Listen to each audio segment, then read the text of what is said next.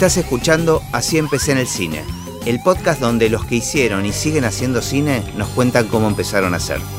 Hoy nos visita Ignacio Rey. ¿Tenés registro de en qué momento descubriste la existencia del cine? Sí, claro. Sí, Ah, sí, bien. tengo- bueno, sos el primero que lo dice con tanta claridad. Lo que pasa es que, ver, yo viví mi infancia en un, en un pueblo. Ajá. Eh, pueblo, ciudad, no digamos pueblo, se van a enojar. En la ciudad de Dolores, acá camino a Mar del Plata. En los 70 no había televisión, o sea, había en realidad en Dolores lo que llamaban la repetidora, que era como un cable coaxil que repetía eh, Canal 2 de La Plata. Mira. ¿no? Y entonces había poca televisión, la gente tampoco tenía televisores en todos lados, eh, la televisión que se veía ya te era una televisión por ahí empezaba a las 4 de la tarde, Eh, entonces el divertimento era el cine. Había un cine en Dolores. Había, había dos, en realidad había uno, que se llamaba el Cine Gloria, hoy convertido en un supermercado chino, que es muy raro porque está al lado de la catedral, enfrente de la plaza, y es un supermercado chino Gloria. Y hay otro que se estaba construyendo cuando yo tendría cuatro años y que se estrenó en mi memoria para la presentación de la primera, de la, de la Guerra de las Galaxias, ¿no? De la primera película. Quizás se estrenó con otras, pero, Pero yo para recuerdo vos ese registro, ese- bueno, que debut. y, y recuerdo haber ido a ese cine, a esa sala, cuando estaba construyendo. Porque un señor que era un amigo de la familia y que fue como una suerte de, de abuelo este, que, que tuve o tío, ¿sabes? era amigo del dueño de la sala. Entonces yo viví un poco la construcción de ese cine. Tengo recuerdos de, de la primera Star Wars, que donde yo tendría 4 o 5 años.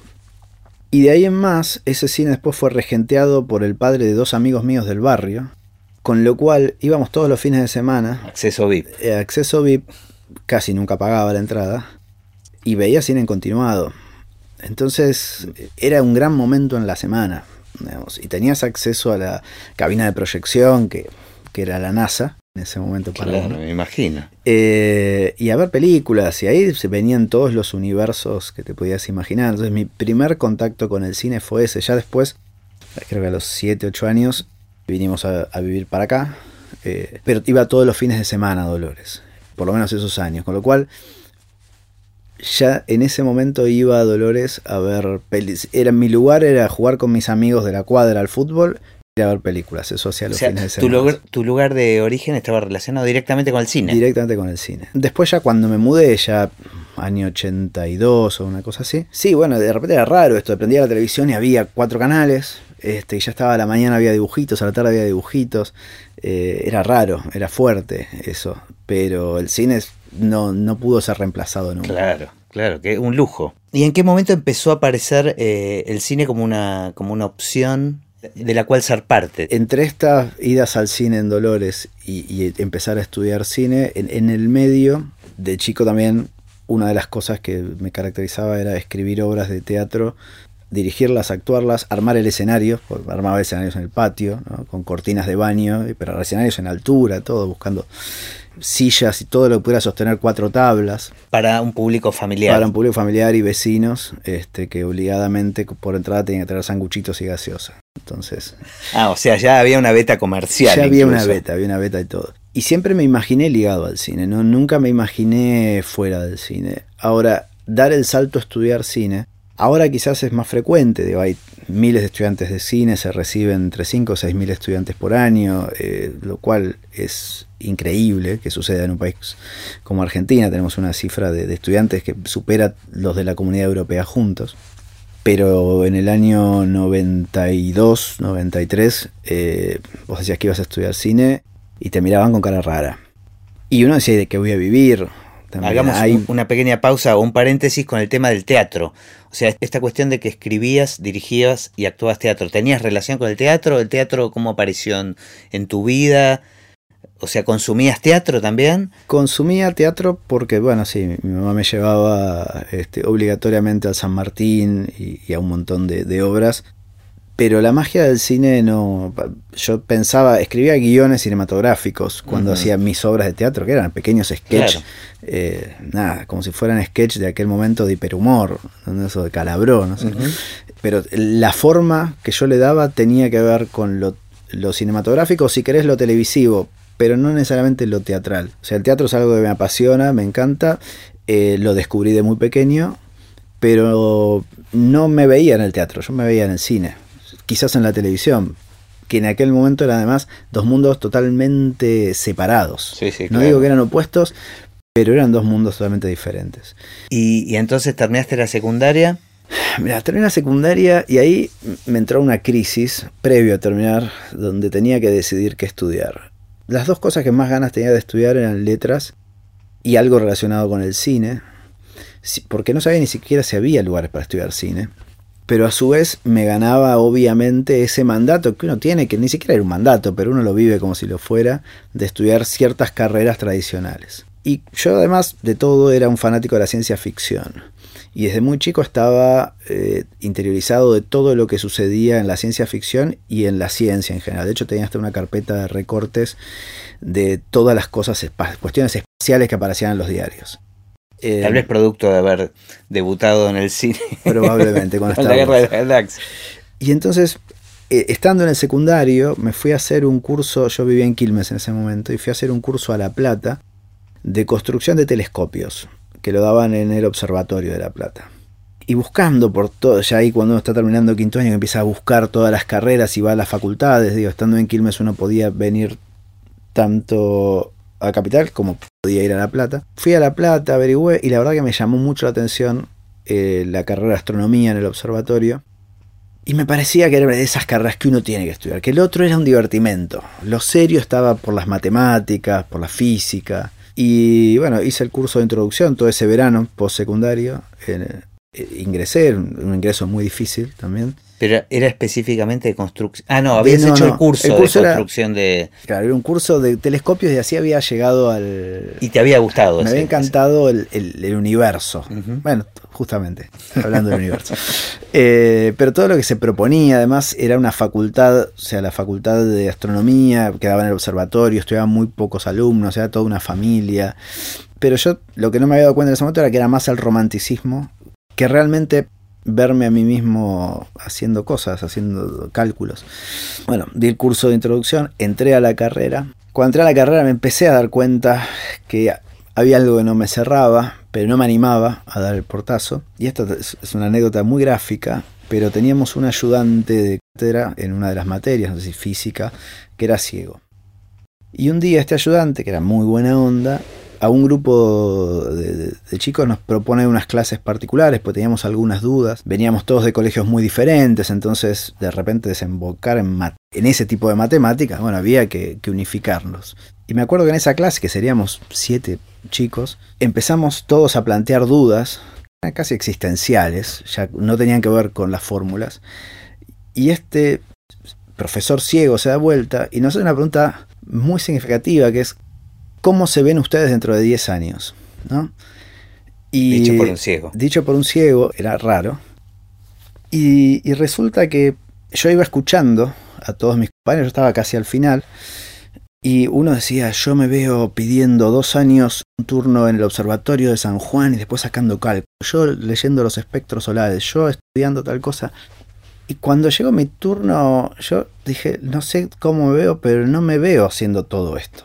Claro, ninguna de esas imágenes que disparaban los demás te resultaba atractiva. Nada, para nada. Entonces al día siguiente dije yo quiero hacer algo de cine. Y a la mañana me acuerdo que fui a la estación de tren de Quilmes, ¿no? Y en lugar de ir al andén que va a La Plata, me puse el andén que iba a Capital. Eh, y dije, voy a averiguar, ¿pero dónde? Tanteé los bolsillos y en los bolsillos había entradas de cine.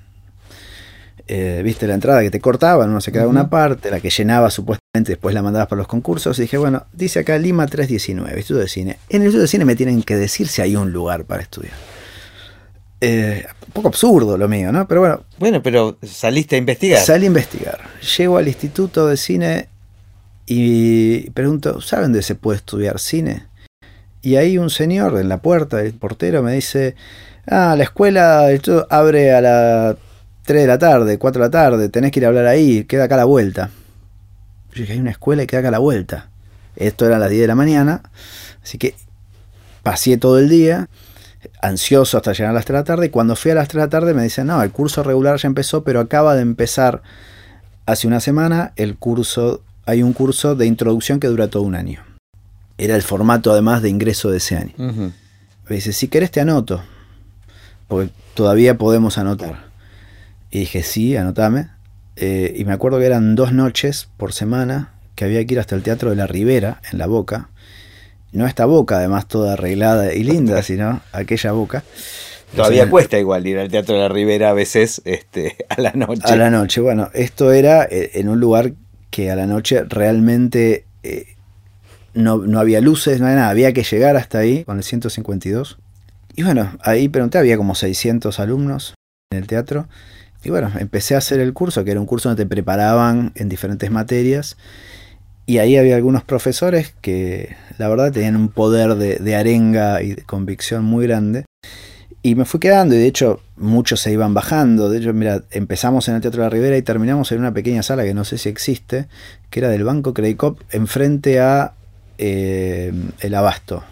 ¿Y esto qué, cuál era la escuela, digamos? Era el, el CERC, que ahora es la ENARC. Y ese año me fui enterando que había un par de lugares más. De hecho, ya era grave el problema de cupos porque entrábamos menos que ahora. Ajá. Y había una demanda. Yo, Pero vos te pudiste anotar sin. Yo me pude anotar en el curso de, introducción, Ah, primera carrera. Era una introducción un- que además se suponía, se suponía que uno aprobaba el curso de introducción y las mejores notas entraban. Hacia el final cambiaron y dijeron, no, no, no importa si se aprueba o se desaprueba, hay igual que dar un examen en marzo. El curso termina en noviembre, te vamos a dar un diploma si terminas bien, pero no importa si lo aprobas o no, en marzo tenés que dar exámenes. Y bueno, a- así fue que Y se terminó. la otra carrera la, la largaste. Eventualmente, seguí un tiempo más eh, hasta que en mi cabeza las cosas se acomodaron como para decir esto no va más. Eh, y después, bueno, era tirarse a la pileta, porque en ese momento, te estoy hablando del año 92, sin, con la vieja ley de cine, eh, este, con películas que se hacían y se terminaban en 35, digo, no sé, concebía otra forma, no había otra forma de hacer cine, con laboratorios, con máquinas, con negativos que costaban carísimo. Con muchas más Eh, limitaciones. era muy limitado. eh, entonces era un sueño a muy largo plazo. Eh, si uno quería dirigir o producir o lo que fuera, si quería llegar a director de fotografía, sonidista, a guionista, ibas a tener que hacer una carrera larga. Igual me parece que está buenísimo, no, imagino estudiantes que, que nos pueden estar escuchando y, y esta cuestión del, del replanteo de lo que ya dabas por, este, por sentado, que estaba bien, y el poder hacer esta pregunta me parece que está buenísima, cómo te ves dentro de 10 años y cómo apareció el otro como una cosa emergente, inevitable casi. Eh, y que hayas salido a buscar, a buscar, este, a buscar la forma. Bueno, y una vez, este, entonces tuviste que dar ese examen, Bueno, ahí me enteré que había dos lugares más para estudiar, tres en rigor. Estaba la carrera de imagen y sonido, que en ese momento era una carrera que se había creado creo en el año 88, 89. ¿En la UBA? En la Ah, UBA. ya estaba esa Sí. carrera. pero nadie sabía bien de qué trataba la carrera. Eh, entonces no era cine específicamente.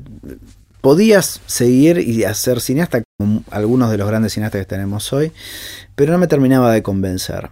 Y la otra escuela, que era la que quería aplicar todo el mundo, era la de Avellaneda. Y después estaba la, la FUC, recién creada. ¿no? Pero ese ya fue en los 90. Este, por eso, en Claro, 92. sí, sí, sí. Ah, Era primera camada de la FUC, segunda.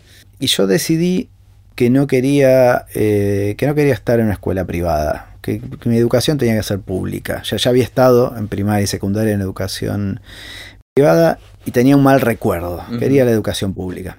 Entonces descarté la FUC, descarté imagen y sonido, que además te llevaba un año de, en ese momento, bueno, todavía de ciclo básico, y yo ya quería empezar a estudiar. Entonces me anoté en el CERC, en ARC hoy, digamos, y en la de Avellaneda, que era la que todo el mundo quería entrar. Y di los dos exámenes. Eh, los exámenes, si ibas aprobando, terminaban los dos en un coloquio. Y me tocó primero el coloquio, aprobé los primeros en Avellaneda y fui al coloquio. La preparación para esos exámenes tenía que ver con lo que vos habías estudiado durante ese curso. Durante el curso y, te soy sincero, un año de una cantidad de lecturas y películas vistas, más allá que yo siempre veía muchas películas en toda mi adolescencia, acá ese año vi Club de Cine, vi, por lo menos mil películas de haber visto. Qué verdad. Eh, y además leí muchos libros. De hecho, me iba a la biblioteca que había en el Instituto de Cine. Ahora está la escuela, pero en ese momento la biblioteca funcionaba dentro del edificio de Lima y también sacaba libros y, leía mucho. Así que me había preparado ahí, no tenía nadie que me pudiera asesorar de nada. Y me acuerdo que cuando llego al coloquio de, de Avellaneda me hacen unas preguntas como ¿por qué yo tendría que entrar? Unas preguntas muy básicas. Y creo que respondí cualquier cosa. O sea, yo me puse nervioso con la, con la respuesta más fácil, digamos, no con una pregunta técnica. Y, yo mismo empecé a, no creer lo que yo decía, como yo entendía que el otro ya me estaba eliminando de la lista. Finalmente a la semana apareció en la lista y no sé, había 500 postulantes para 50 y yo estaba número 70. No estaba tan mal.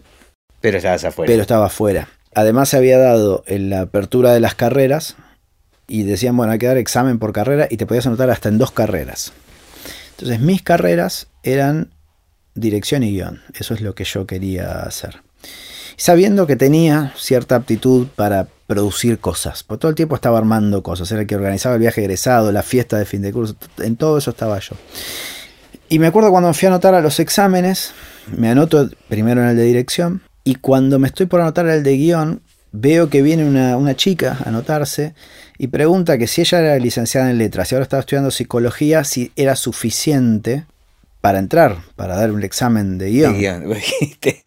y le parece que estoy afuera. Claro, y la persona que habla, que, que estaba ahí, el receptor, le dice, y hay que ver, es muy difícil el examen, es muy difícil. Y miro, la le pido la carpeta, como donde estaban las inscripciones, así mientras el preceptor hablaba yo iba viendo los nombres y veía que yo tenía 18 años en ese momento, y veo que el promedio era 24 o 25 años y la mayoría venía de letras o de humanísticas, por lo menos los que se habían anotado.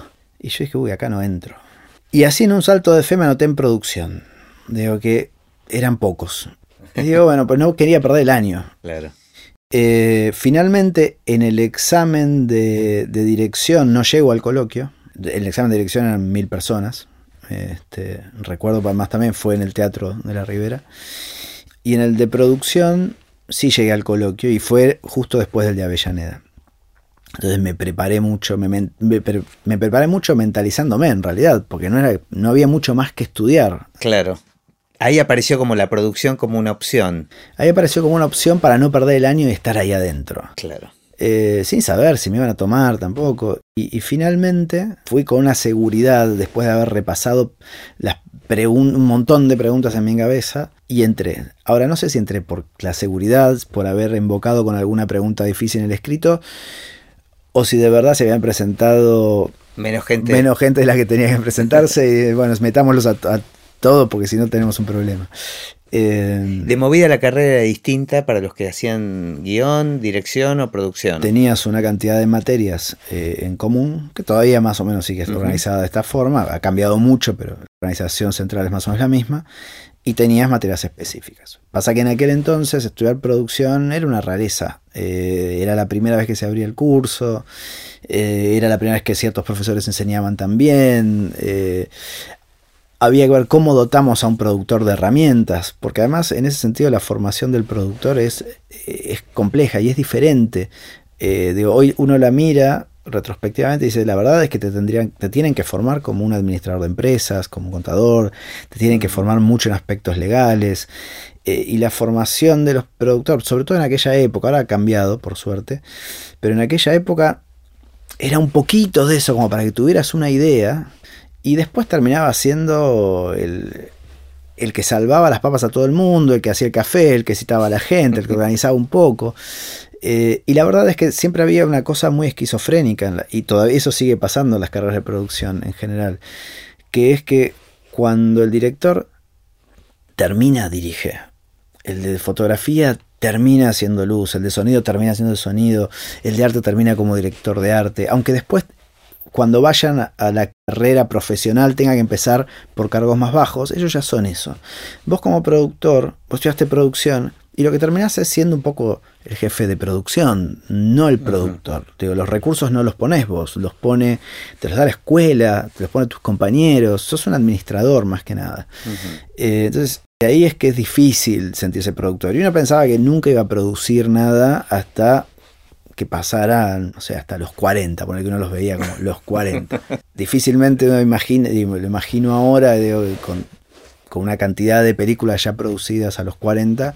En ese momento era inimaginable. Inimaginable. Inimaginable además en el mundo, ¿eh? no, solamente en, Argentina. Sí, sí, claro. Ahora, ¿qué pasaba con esa fantasía de dirigir eh, y, de escribir durante la carrera? ¿Se fue diluyendo? ¿Se fue, fue ganando el productor? ¿O estaba la fantasía de volver a eso? No, siempre estaba la fantasía de volver muy fuerte. De hecho, estudié dramaturgia en ese mismo, esos mismos años con Mauricio Cartún, este, cuando ya era un genio enseñando, pero todavía no era ese cartoon que, que con los cursos esos. Este. Pero eran los mismos cursos, por lo menos dados en, a principios de los 90. Ahí la dramaturgia me apasionó. Después eh, empecé la carrera de filosofía y, tomé algunas materias de literatura también. O sea, finalmente hice el ciclo básico y entré en la facultad y todo, porque ya lo del cine estaba funcionando. Y después me fui a. En un momento coescribí con un amigo un, un guion, que en realidad era una excusa para juntarnos a tomar mate una vez por semana y charlar sobre las películas que nos gustaban. Y en un momento, un año después, teníamos una historia tan grande que no cabía en un guion de, de cine. Y aparece un día, él me dice: Che, mira, compré el diario La Nación porque a mi papá le hicieron una nota. Y justo en la misma página de la nota está el, la promoción del concurso del Día de la Nación de guion de televisión. Justo, era una casualidad. Me dice, pues no nos presentamos. Total, era tan grande lo que habíamos armado. Bueno, si nos pusimos a escribir armándolo en formato televisivo. Lo presentamos y nos olvidamos. Le dimos un cierre con eso porque en las bases decía que tenía que ser algo que fuera posible hacerse. Se tenía que poder producir. Nosotros habíamos creado una historia que era imposible de producir en Argentina en los 90. Era para Spielberg, digamos. Y un buen día ganamos. O sea, nos llaman. Mirá qué loco. Este, que habíamos ganado. Y recuerdo que uno de los jurados era Ida Bornik. Este, ¿Y era para un canal específico? Para ninguno. Ah, era un eh, concurso de La Nación. De La Nación, que organizaba. Era un año televisión y un año cine. En el mismo concurso llamaban también para cuentos, novelas, fotos. Eh, así que ganamos. De hecho, Miñona ganó con un cuento. Estamos en la misma foto este, en ese momento. Y mm, y esto era en paralelo que estabas haciendo la carrera. En paralelo, ya había terminado la carrera de ah. cine, estaba haciendo filosofía y, empezando a trabajar en la industria como podíamos en ese momento. Y con la plata de ese concurso, más algunos ahorros, dije también el sueño de, hacer cine en Estados Unidos, ¿no? como gran meca que uno tiene desde, desde chico. Tomé unos cursos en UCLA y me fui allá e hice eh, clases de dirección y producción. El concurso este consistía en dinero solamente. Eh, era ¿no? dinero. No era para, para, realizarlo. O sea, curiosamente, una de las cláusulas era que sea realizable, pero no se realizaba. Y es una de las cosas que Aida Bornik y Graciela Magli, que era otra que estaba en ese jurado, eh, cuando se puso a discusión, dijo, muchachos, el premio que le vamos a dar esto, acá no les alcanza para producir, entonces si no alcanza para producir, premiemos lo que nos parezca mejor más allá y se puede hacer o no. Y a ellos les había parecido que esto era lo mejor. Eh, obviamente nunca se hizo. Recuerdo que también... ¿De qué era? Era, era una serie de televisión, una serie de televisión cuando todavía las series no estaban de moda. Eh, una serie muy larga llamada El Enigma de Fray Benz y atravesaba tres épocas, pero básicamente el hoy de la, de la historia de 1932 y tenía que ver con un astrónomo, ¿no? yo rescataba mi parte de astronomía, y un militar que llegaban a un pueblo porque había caído un meteorito, pero habían empezado a pasar cosas raras. Y llegaban al pueblo y no se podían ir, y ahí empezaban a indagar qué pasaba, este, por qué no se podían ir y qué iba a pasar, y se daban cuenta de que había una maldición, muy a lo Carpenter todo esto. Eh, y, y entonces empezabas a ver tres épocas, un pasado de, 1900 y un pasado de 1800, 1700 y algo, que era toda la historia de una familia y de ese pueblo que estaban todos relacionados. Entonces la historia iba y venía en el tiempo. ¿Y quedó guardado ese guion? No... En ese momento lo movimos y recuerdo que se lo llevamos a algunos productores y me, me acuerdo puntualmente en ese momento la, unas grandes productoras era Lita Stantic, lo sigue siendo claramente, ¿no? Pero en ese momento era como también llegar a Lita, la meca. la meca. Se lo di a Lita y la verdad Lita tuvo un gesto divino porque me llamó por teléfono, me tuvo como una hora hablando, pero me dijo, esto es maravilloso, esto me encantó. Llévaselo a Spielberg. Y ojo, porque te la pueden robar. eh, bueno, nunca se lo llevamos a Spielberg, quedó ahí un Se desencontraron sí, con sí. Steven. Nos desencontramos y después el tiempo pasó y hoy sí sería factible eh, planificar. Digo, hoy la primero que la tecnología haría posible una cosa así. Los costos han bajado mucho en función Claro. de pensando en esto, ¿no? en los años 90. Pero bueno, habría que dárselo a Netflix a ver si le interesa o HBO, vaya a saber. Pero la idea era linda y la verdad es que estaba bien, estaba, era muy simpática. Y ahí, ahí quedaron saciadas tus, tus necesidades de escribir. Este, No diría que saciadas. A ok. ver, todavía, ¿no? Estábamos, estando. estábamos a los 90, Ujú. fines del 90, yo volví después de Estados Unidos, yo llego acá y me llama un ex compañero mío para que necesitaba un jefe de producción. Yo digo, mira, hace un año y pico que estoy viviendo afuera, o sea, no sé si puedo ser jefe de Allá producción. estabas exclusivamente estudiando. Estaba estudiando, sí, sí. Y, y este amigo me dice, dale, quédate, quédate acá, no te vuelvas y hacemos la película. Y ayúdame aunque sea unas semanas. Y la verdad que empecé, hasta que la gente volvía de vacaciones, empecé a ayudarlo y en un momento me encariñé con la película y me quedé y hice la jefatura de producción, que fue mi primera jefatura de producción. Yo hasta ahora había hecho historias breves y había sido asi- asistente, ayudante, pero nunca jefe. Pero claro, fue un jefe de producción al lado de un compañero que estaba dirigiendo. Este, Había y- sido compañero tuyo. que había sido compañero mío y, y la verdad es que dije, bueno, a ver, se puede producir, pero esa película se filmó en 35 y ya en ese momento había quienes estaban empezando a probar con lo digital, con las mini DV y empezando a ampliar. Eh, entonces me acuerdo que con un amigo que también trabajó en esa película y también había sido compañero mío, nos dijimos para nosotros, che, es, es posible producir. Mirá, este lo hizo con dos mangos y rompiéndose la cabeza y el alma. ¿Qué película era? Eh, se llamaba Testigos Ocultos. El, el director y productor era Néstor Sánchez Sotelo, que hoy es un productor también que, que tiene mucho trabajo. Y entonces dijimos, bueno, hagamos una película. Y mm, yo tenía un guion y mi amigo tenía otro guion, pero él ya venía con un guion con un deseo, una necesidad de filmar. Y él tenía una pequeña productora con equipos ya para editar, tenía algunas luces. Y ahí él dijo, "Mira, hablé con mi papá, nos presta una plata, podemos comprar una cámara. Entonces decidimos cómo asociarnos con una idea bastante peculiar, que era, bueno, da- dado que empezamos con estos recursos, hagamos primero tu guion y después completaremos el círculo y después hacemos mi película. Todo hecho con amigos, con... ¿Vos tenías ya otro guion escrito? o- Yo tenía un guion, sí. en, Ujú. esa- en ese momento era un guion que me parecía que era, iba a cambiar la historia del cine. Leído años después de qué- en qué estaba pensando. Eh, y Bueno, pero hay que creérsela, me parece que es la única manera. es la única también, forma. No, no, es la única supuesto. forma. Porque además estás vos solo. En esa, Sí, sí. como director, y estás vos solo y te expones muchísimo. Ujú.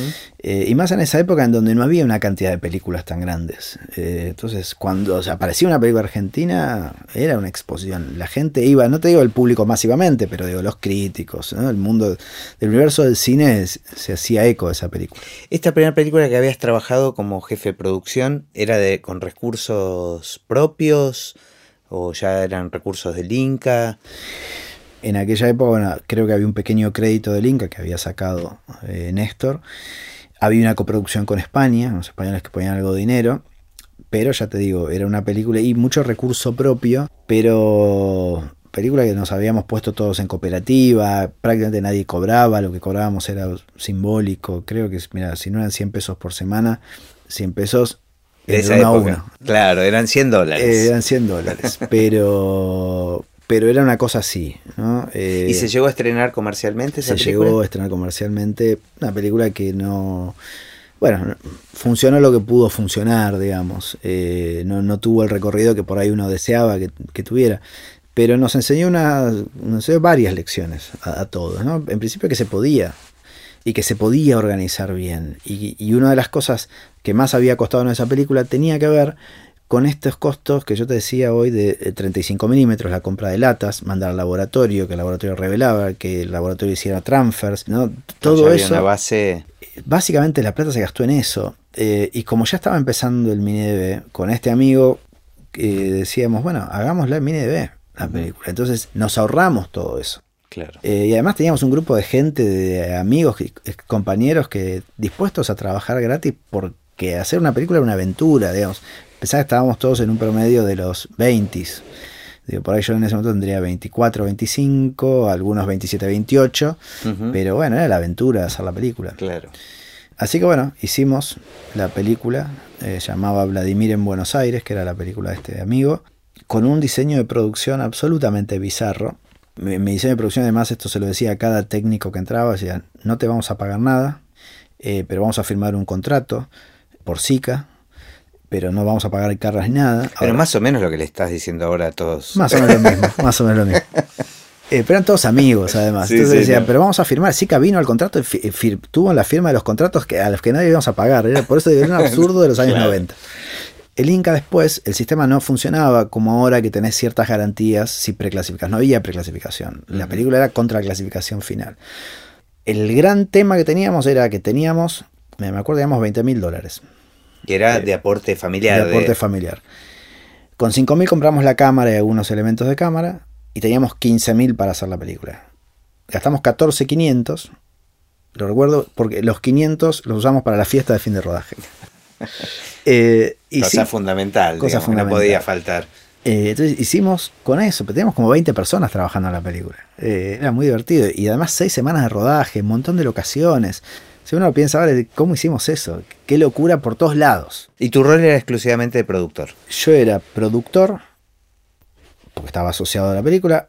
A su vez, obviamente, mi rol de productor ejecutivo, porque era quien llevaba toda la producción. Pero era jefe de producción, porque no había jefe de producción. De hecho, el único dinero que gané en esa película fue por ser jefe de producción por el contrato de Zika.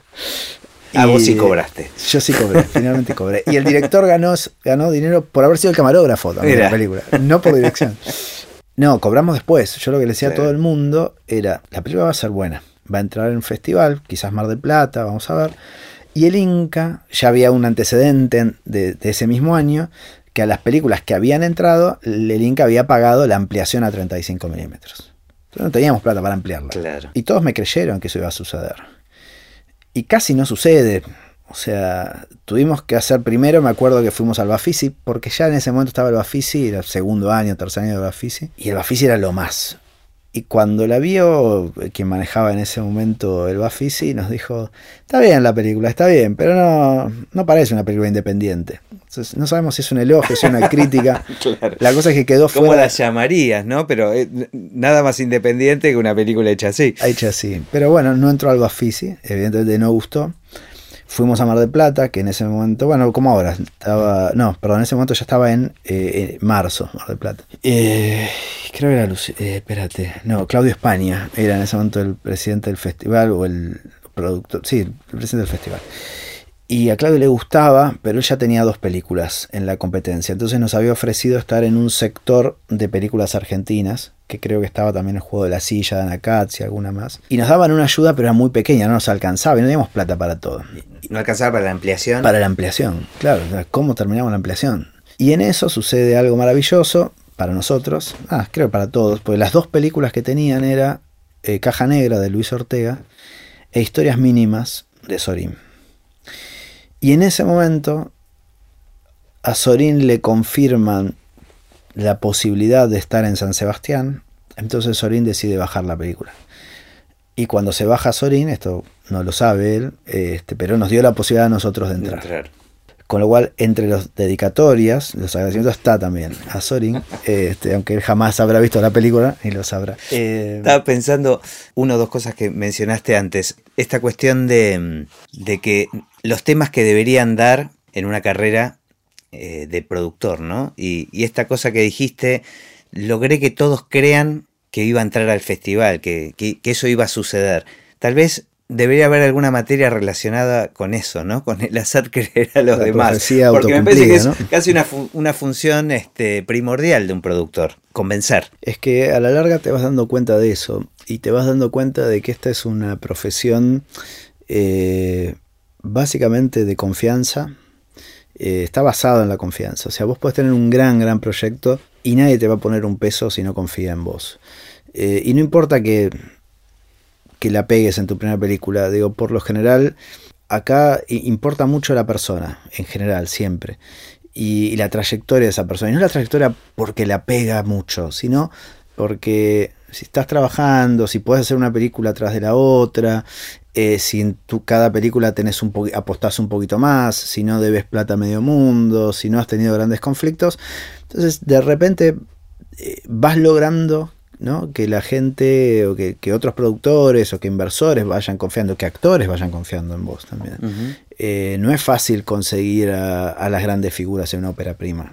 Hay casos, obviamente, pero eh, no es lo habitual. Eh, es más, a mí me ha tocado estar con, con actores muy importantes que mira mucho si la producción y hasta te dicen, pero la vas a hacer vos la película, no, no, no te asociarías con tal productora. Sí, bueno, podría ser. Claro. Este, y ellos mismos por ahí la traen, para Hay- estar seguros. Hay cuestiones de fe. Eh, exacto, entonces hay, hay mucho de esto de salir a convencer. Pero primero tenés que convencerte vos de que lo vas a lograr. O sea, yo lo pienso ahora, digo, ¿cómo podía prometer que iban a cobrar? Y no solo eso, sino arriesgarnos nosotros a firmar contratos con el sindicato de por medio y el sindicato además creernos.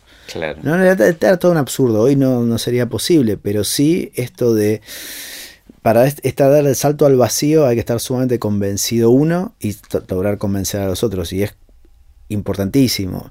Pero también, volviendo a- al maestro Cartoon, él decía de que justamente de qué vive un director de teatro. De convencer a los demás que es director de teatro, porque ¿qué hace el director de teatro? Si no? Y yo creo que como productor y como director de cines pasa algo parecido. Uno tiene que convencer que es. Y hay que convencerse uno. Ahora después, objetivamente, ¿por qué lo sos? ¿No? Eh, Quizás, claro, cuando uno acumuló una cantidad de obra, bueno, es, es más, Sí, es más fácil. El tema, y tiene que ver con este podcast, son los inicios, ¿no? Cómo empezar con eso. Pero me parece que es, es- es clave esto. Primero, primero crearte la voz. Y Absolutamente. después, a partir de ahí, poder convencer este, a los demás. Y tiene que ver mucho también con la pasión, ¿no? Parece que es una actividad donde la pasión juega un papel fundamental. La fe y la pasión son... Absolutamente, ni, ni siquiera el dinero, digo, la- las expectativas de dinero, porque hay gente que dice, ¿se puede vivir de esto o no se puede vivir? Se, se puede vivir. Se puede vivir bien, en algunos momentos sí, en algunos no. Hay casos que sí, digamos, mo- los muy pocos, De cualquier manera creo que es aplicable casi Pero- a cualquier carrera también, ¿no? probablemente, probablemente. Lo que pasa es que, ¿sabes qué? En el cine sucede algo que es muy importante. Nadie necesita nuestra película a priori. O sea, nosotros somos los creadores también de la demanda. Claro. Entonces ahí es donde nosotros tenemos que, que focalizar. O sea, a nadie le interesa nuestra película a priori. Nadie está buscando la próxima película de o la primera de otro, ¿no? Entonces es un gran trabajo el que nosotros tenemos que, que hacer para convencernos de por qué vamos a encarar un proyecto que nos va a llevar no menos de un año y medio o dos, en el mejor de los casos, eh, que vamos a dedicar nuestra vida, nuestro tiempo, tiempo que le vamos a sacar a nuestro descanso, a nuestras familias. Entonces, e- esa pasión y ese convencimiento son muy necesarios porque hay, hay otros rubros en donde a ver, quiero hacer logística y bueno, las cosas necesitan moverse de un lugar a otro. Entonces, Claro. si compro camiones, después habrá que ver si soy astuto para que tenga más o menos clientes. Pero compro camiones y se van a mover. Ahora, hago películas y alguien las va a querer ver. ¿Qué sé yo si las quiere ver? ¿Qué sé yo si alguien la sí, necesita? La matemáticas es menos aplicable de alguna manera. Y mm, bueno, ¿cómo siguió? Entonces, este, a partir del, del estreno en el Festival de Mar del Plata de la Conseguimos película. los recursos. El instituto, gracias a, este, a esto, nos pagó todo. Pero, ¿qué pasó? Eh, nosotros filmamos la película en 2001. El Festival de Mar del Plata era en marzo de 2002. Cuando a nosotros nos dan el premio, esta ayuda nos la firma algo así como el 17 de diciembre de 2001 Una época hermosa. por algo así como 60 mil dólares, pesos. ¿no? En febrero, el festival en marzo, en febrero cuando finalmente se hace efectivo ya con la entrada de COSE al instituto, nos depositan 60 mil pesos. Y nosotros vamos y decimos, muchachos, No, Claro. son 60 mil dólares. Pasó a ser No, una no. cuarta parte, ¿no? Pasó a ser una cuarta parte, pero los procesos estaban en dólares. Claro. en los laboratorios. Con lo cual pasamos de tener 60 mil dólares a tener una deuda de 200 mil pesos más o menos. Porque ese dólar se fue a 4, 4 a 1, o sea que estábamos en 240 mil, Claro. pagamos 60 mil, debíamos 180. Cual se volvió muy, muy cuesta arriba negociar con los laboratorios en ese momento, lograr, bueno, obviamente creo que el Inca después algo más puso, pero los laboratorios tuvieron que condonar parte de las deudas. Y después fue muy duro. Recién estrenamos la película, quizás en 2003, ya no me acuerdo, estrenamos 2003, 2004, pero pasó mucho tiempo hasta poder cubrir todo el circuito. Obviamente todo, todo ese periplo tan largo y angustiante generó dos o tres cosas. Primero que de repente debías tanto que, bueno, nada, todo ese sueño de ese año donde uno había podido hacer la película y, y sobrevivir sin mayores conflictos, hizo que ahora había que trabajar rápidamente. Y bueno, venía a hacer una película. Y de alguna manera la película había sido exitosa porque había estado en el festival. Eh, entonces me empezaron a llamar como productor y yo empecé a tomar trabajo como productor ejecutivo, director de producción, jefe de producción. Lo que me ofrecían lo agarraba. Bueno, en algún punto resultó rentable, ¿no? Terminó siendo a la larga, terminó siendo rentable. También es verdad que toda esa problemática, sumada a otras cosas, terminó con esa amistad y esa sociedad y me impidió en ese momento hacer lo que habíamos planificado entre asados y, y cervezas, que era, bueno, cuando recuperamos la plata de tu película, hacemos la mía. Claro, Eran te tocaba a vos. para el momento en que se jamás se recuperó, digamos, la plata, Claro. o sea, se pudieron pagar todas las deudas, pero nunca hubo, Claro. hubo dinero. Eh, y ya no, no era, era casi imposible pensar una película cuatro años después hecha en las mismas condiciones. Eh, entonces se fue postergando y un buen día dejó de interesarme, o más que nada, no es que no me interesa, porque todavía está el interés en hacer una película y seguramente me, me sacaré las ganas Como director. eh, como director o como guionista o director guionista o como director con un guion de otro, pero dejó de ser una presión o dejó de ser algo que si no lo hacía a tal edad, ¿no? esto... y le fuiste encontrando el gustito también a la producción. Y le fui encontrando el gusto, me fui encontrando muy cómodo en la producción, porque uno en la producción es partícipe de absolutamente todo. Eh, desde la elaboración de los guiones, la elección de los actores, la elección de las locaciones, eh, la discusión hasta de- no solo del plan de rodaje, sino de la apuesta, de los stories, eh, de las plantas de cámara, de la edición, y uno ve cientos de veces la película, ¿no? Y después un recorrido desde el momento en que se hace la primera proyección hasta bueno, los festivales, el estreno. Entonces, realmente uno tiene mucha injerencia y, y eso me, me encontré muy cómodo ahí. Después has hecho un, eh, este, digamos, una carrera interesante dentro del mundo eh, político, digamos, de, de las asociaciones de, de- de productoras. Contame cómo fue meterse en eso, cómo caíste ahí. Mira, un poco, creo que encontré también algo que era vocacional, un poco de casualidad. Todo también arranca cuando éramos estudiantes eh, y como pasa todos los años con los estudiantes de, del ENARC, siempre hay centros de estudiantes que se arman y se desarman, porque la carrera dura tan poco que, que, que es un, dura un momento, pero peleando por mejores condiciones. Y algunas cosas logramos, de hecho, gracias a una pelea muy fuerte que dimos, logramos, por ejemplo, que por primera vez en una escuela que decía, ustedes todos están becados, dijimos, estamos becados, paguen algo. Y, logramos que empezaran a pagar, dar un dinero para comidas, para electricidad. Eh, hoy por hoy la escuela da muchísimas cosas más, pero en ese momento era como una revolución que dieran algo. Eh, y eso lo logramos así dando, dando batalla. Y además, yo estaba estudiando, creo, el segundo año, el año 94. Y recuerdo que un día llega un chico, un tal Pablo Trapero, este, que estudiaba en la FUC, y se hace presente en el aula y dice, chicos, se está peleando por la ley de cine, creo que deberíamos juntarnos. Y a mí me gustó eso, eh, hasta sentimos, casi te diría, un poco de vergüenza de que un alumno de la FUC, que en lugar pago, viniera a decirlos a los del propio Instituto de Cine, que teníamos que luchar por la ley.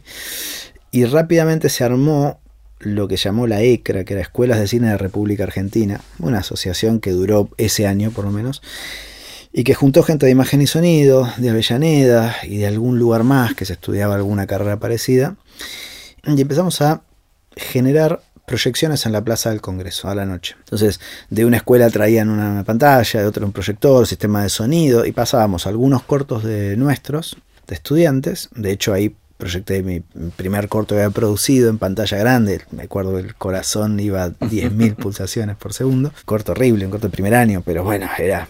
Era un corto. Era un corto. Era como, una película. Como 2.000 personas ahí viéndolo. Y después pasaban las películas de esos años, ¿no? Y logramos hacer un ruido con eso y, y, también nos permitió a los que estábamos un poco en la organización tener acceso a, a las charlas formales con aquel entonces se juntaban, no sé, Puenzo, Aristarain, eh, bueno, en, todo en la oficina de, del doctor Raffo, eh, Zika con Tato Miller, eh, la gente de actores, Lita Stantic, eh, y ahí ya empezaba a despuntar la figura de un profesor nuestro, que era Pablo Robito, que era un gran es un gran político, digamos, pero con una energía y una vehemencia a la hora de hablar, que también él se fue consolidando como uno de los líderes de todo eso. Y bueno, ahí fue una participación este, de apoyo. Obviamente lo que hicimos ayudó, no, no fue definitorio, pero sí me dio la idea de que si uno no pelea por las cosas, las cosas no se cambian y que uno es el medio, no es el medio donde uno se mueve, no, no, uno es parte de ese medio. Bueno, pero pasaron los años eh, y me reencontré varias veces con Pablo Robito. Pablo había formado una asociación que se llamaba PIMA, Asociación de Productores Independientes de los Medios Audiovisuales. Y yo cada vez que me lo cruzaba le decía, Pablo, quiero ir, quiero a las reuniones. Y claro, eran todos productores de 30 y largos a, a 60. Y yo era como el, primer niño. Y bueno, Pablo después vio que, había como un lugar de recambio. Entonces Pablo empezó a convocar y empezó a traer más gente, qué sé yo, de Maxi Dubois de Habitación 1520, Hernán Musa Lupi de Rizoma, Diego Dukowski, que en ese momento estaba en vez de cine, eh, Verónica Cura, Fernando Siriani, todo un grupo de productores, eh, Vanessa Ragone también, algunos andábamos ahí apenas en los 30, 20 y largos 30, pero eso fue generando toda una, una renovación. Pero al principio uno era el, el, chico que escuchaba y los grandes hablaban. ¿Pero te gustaba? Me gustaba. Habías descubierto una vocación ahí también. Todavía no sé si era una vocación, era por lo menos un lugar en donde ibas, te conectabas con tus pares, escuchabas las problemáticas que había, uh -huh. veías, te enterabas de cosas, era un lugar de intercambio de información muy valiosa, pero todavía no estaba eh, haciendo nada. Y de repente ahí, a los pocos meses, hay un recambio de comisión directiva y, y Pablo me propone como eh, también para estar dentro de la comisión. Y a partir de ahí empecé a hacer pequeñas cosas. Quizás una de las cosas más importantes en ese momento fue mandar un mail y decir, hacemos un partido, pensando que, de fútbol, ¿no? pensando que nadie iba a aceptar. De repente había como 12 scriptos y, y estoy hablando, no sé, año 2006 quizás. Eh, bueno, ese partido de fútbol sigue hasta hoy que ya se ha ido reciclando, hay productores, ya llevan directores, ya también, también una función de producción, ¿no? Ahí adentro. Eh, y, como una estrategia también se me ocurre de, de, afianzar vínculos. Terminó siendo muy buena. Fue uh -huh. simplemente para jugar a la pelota. Se me había quedado sin equipo en ese momento. Y terminó siendo algo que fomentó muchos porque de, de, ahí más empezaron a aparecer los asados eh, claro. este, y otras cosas. Un día dijeron, vamos, hay mujeres, vamos a jugar al bowling, pero no, no, no, las podemos llamar para el fútbol. Entonces, noche de bowling bueno, y pizzas. Hoy, hoy, un poco más. Se la hoy sería un poco más, pero en ese momento era lo que había, decir, bueno, todavía, eh, todavía estamos en otra época. Eh, terminó pasando que todas esas acciones empezaban a generar, empezaban a generar vínculos nuevos eh, asados de fin de año, ¿no? una vida social muy activa. Y en un momento dado llegó la fui creciendo, en la siguiente comisión directiva me puse de tesorero, pero no, no había, nadie pagaba, con lo cual no había mucho que hacer. Era una función fácil. Muy fácil.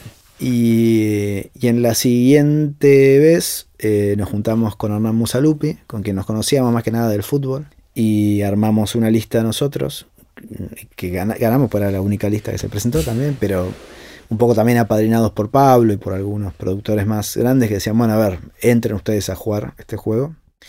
Y, ahí Hernán fue como presidente y yo como vice y trabajamos, muchísimo. Ahí nos dimos cuenta que muchos de nosotros habíamos, o sea, APIMA era una asociación de productores como personas físicas, ¿no? naturales, que nucleaba gente que producía, pero también productores ejecutivos y directores de producción. Y todos que más que menos habíamos ido armando pequeñas empresas y que empezaban a tener que un alquiler, que empleados fijos, y nos empezó a pasar que la asociación nos quedaba chica, no chica por, por una cuestión de, tamaño, sino por una cuestión de qué objetivos peleábamos. No es lo mismo pelear para tener mejores condiciones objetivas para hacer una película que, pero esta es una industria, nosotros tenemos personal fijo, tenemos costos, tenemos que pagar esos costos, tenemos que queremos producir obras cada vez de mayor envergadura y, no éramos valorados, por ejemplo, para las paritarias. Cuando empezaron las paritarias no íbamos. ¿Por qué? Porque éramos una asociación de personas, no de cámara.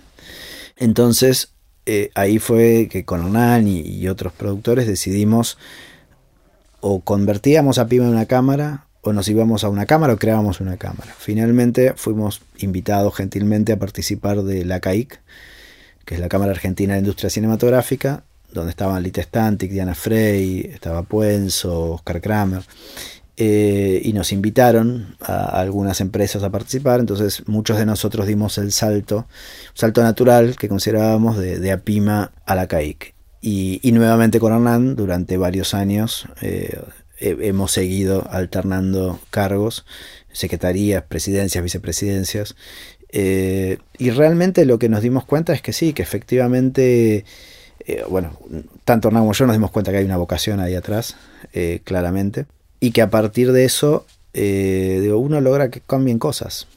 a veces para bien, a veces inclusive para mal, pero, pero bueno, va caminando, tratar, tratar de mejorar, digamos, más allá de que a veces algún paso en falso. Sí, y sobre todo porque la industria en los últimos años ha cambiado muchísimo. entonces, lo que antes era la película en 35 y la, la, forma de exhibición y las diferentes ventanas, todo eso ya murió.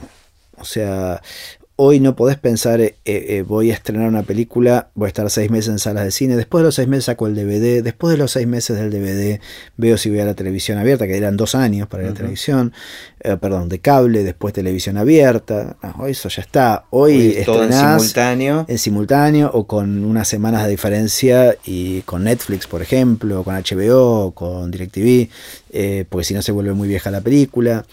se consume de otra manera entonces hoy la gente no apaga la luz para ver en su casa una película, la ve en una tablet un ratito, la ve en un televisor, la ve en el colectivo, la ve en el subte, eh, cuando quiere, cómo quiere, dónde quiere. Entonces eh, el cine ya está quedando para determinadas películas. Entonces ha cambiado mucho y esos cambios hacen que nosotros estemos adaptándonos todo el tiempo. Y de lo político hay que buscar primero integrar a, a toda esa gran camada de estudiantes que van ingresando a la industria y después entender que hay una diversidad de modelos de producción, de modelos de consumo y que además no solo esos modelos son diferentes acá eh, eh, en, en, Cava o GBA, ¿no?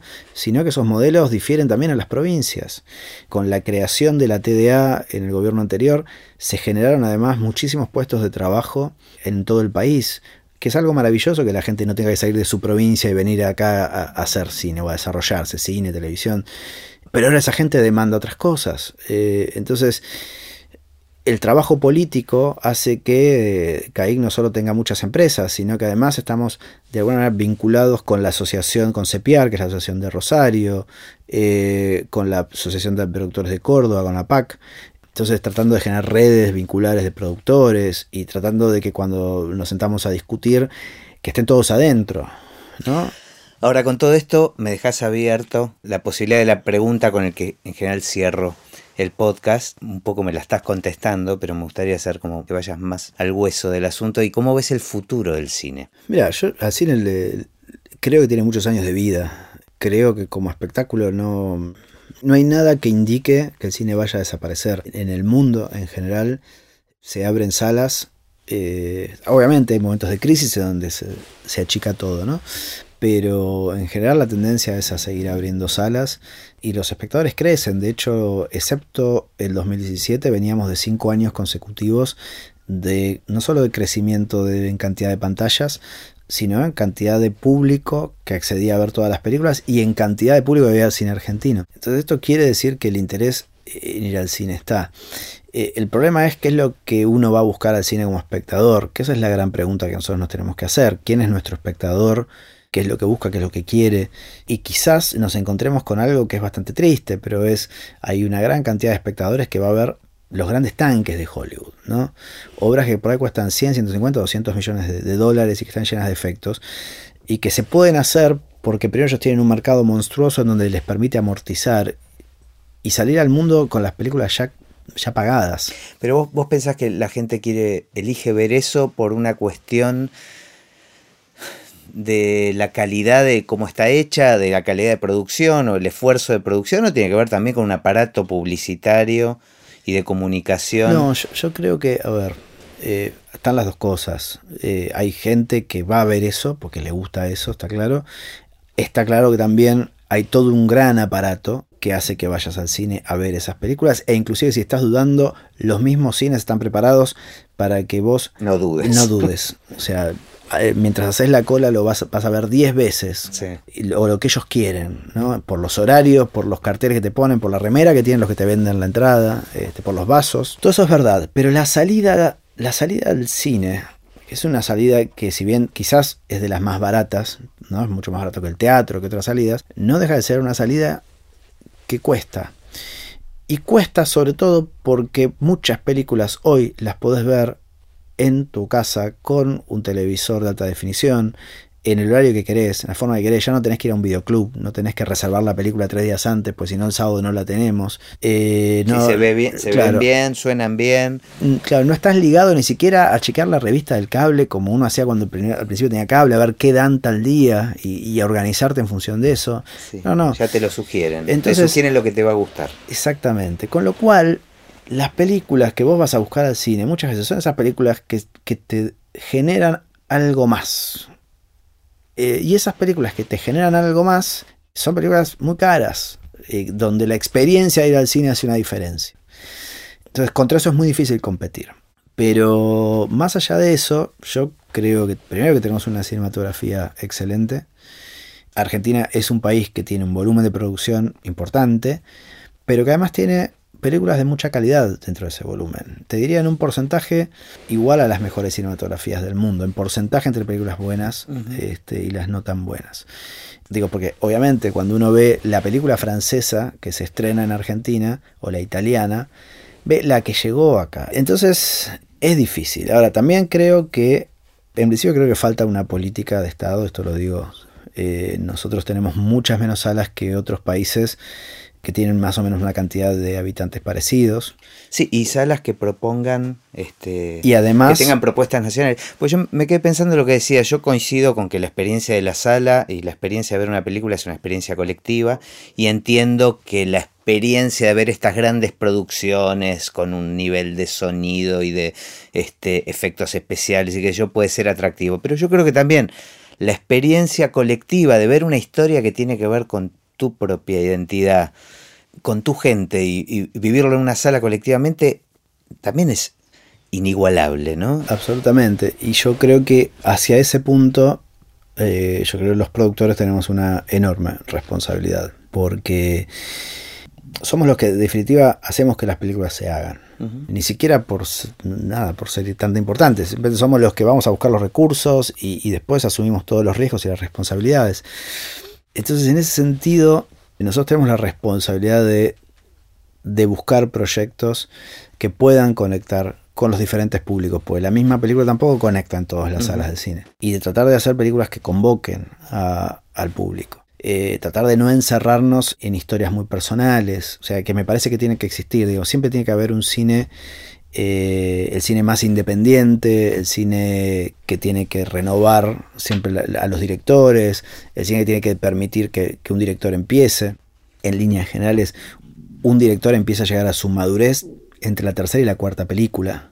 Y hay que ofrecer el camino para que hagan la primera y la segunda. Pero también nosotros tenemos que tratar de que eso no sea el promedio del cine, sino de que eso sea el, lugar de la experimentación, el lugar de la creación de nuevos talentos, la formación de talentos. Pero nosotros como productores estamos obligados a generar obras que puedan ser de un consumo masivo o que tengan esa pretensión. Si lo logran o no, después influyen un montón de cosas. Pero en eso nosotros sí tenemos una responsabilidad. Que también es una responsabilidad que tiene que ir a la mano con, un, con políticas de Estado con un instituto que entienda la diversidad y que sepa de qué manera ayudar o apoyar a cada una de, estas formas de producción, con un Estado que tiene que saber que el cine es una industria, una industria creativa, una industria limpia, digamos, sin chimeneas, este, sin contaminantes, Eh, es una historia que genera mucho trabajo con valor agregado.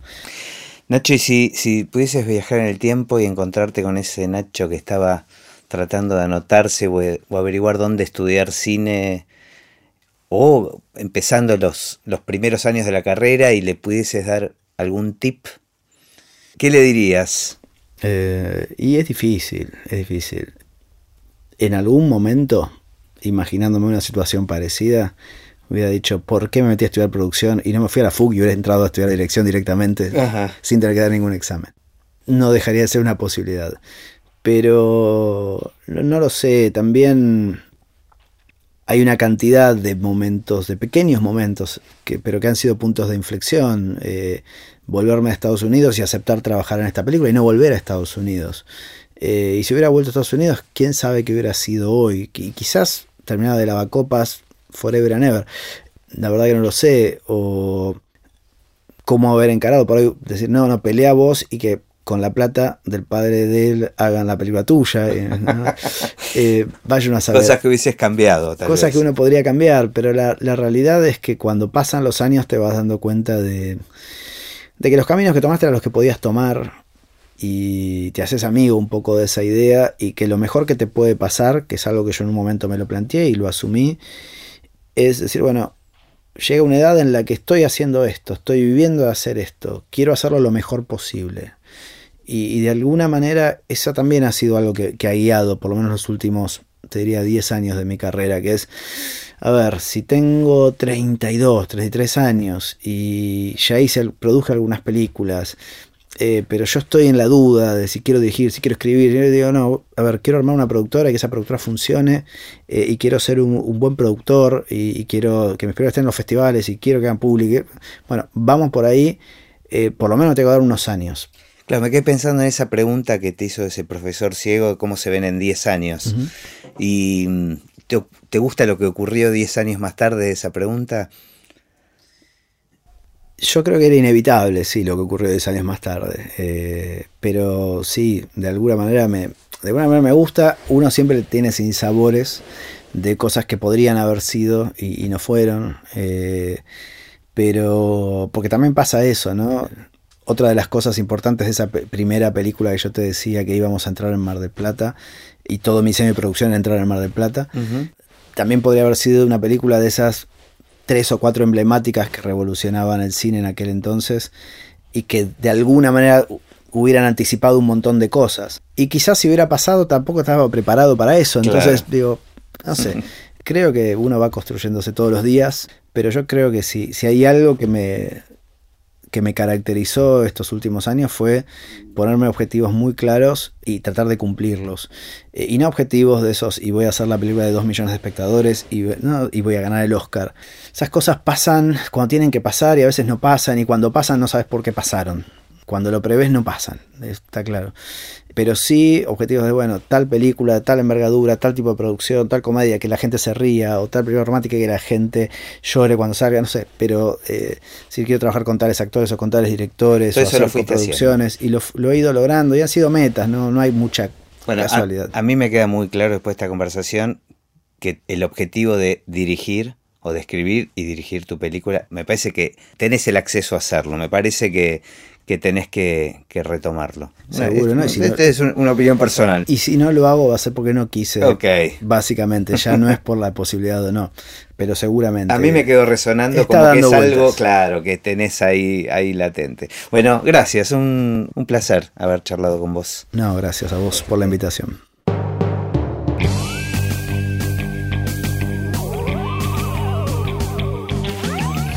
Y así terminó esta conversación de Así empecé en el cine. Mi nombre es Gustavo Pomeranek y espero que la hayan disfrutado al menos un poco de todo lo que disfruté yo. Recuerden que se pueden suscribir para escuchar todos los episodios que vamos subiendo en asíempecénelcine.com. También nos pueden buscar en Apple Podcast, en Spotify o en cualquier otra aplicación de podcast. Los espero en el próximo. Chao.